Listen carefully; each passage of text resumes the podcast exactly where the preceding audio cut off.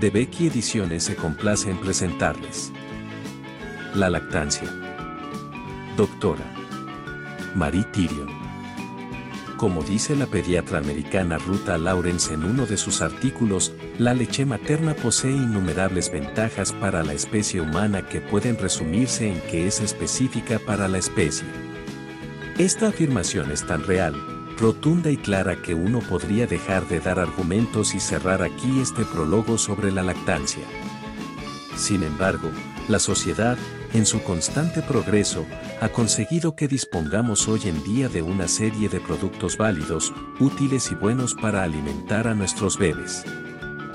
Como es lógico, esto ha significado un importante avance ya que ha permitido la supervivencia de niños que no disponían de leche materna pero también ha colocado a los futuros padres, sobre todo a las futuras madres, en la tesitura de tener que decidir si dar el pecho o no a su hijo.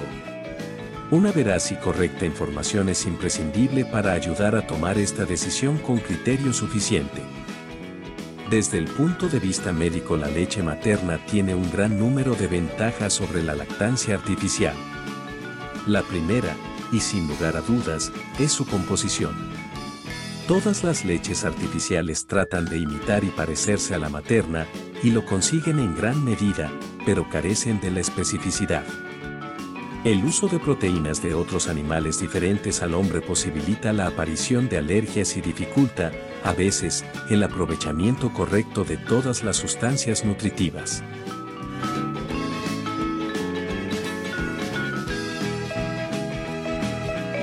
Si desea conocer más sobre la lactancia, puede encontrar el libro en la presente plataforma.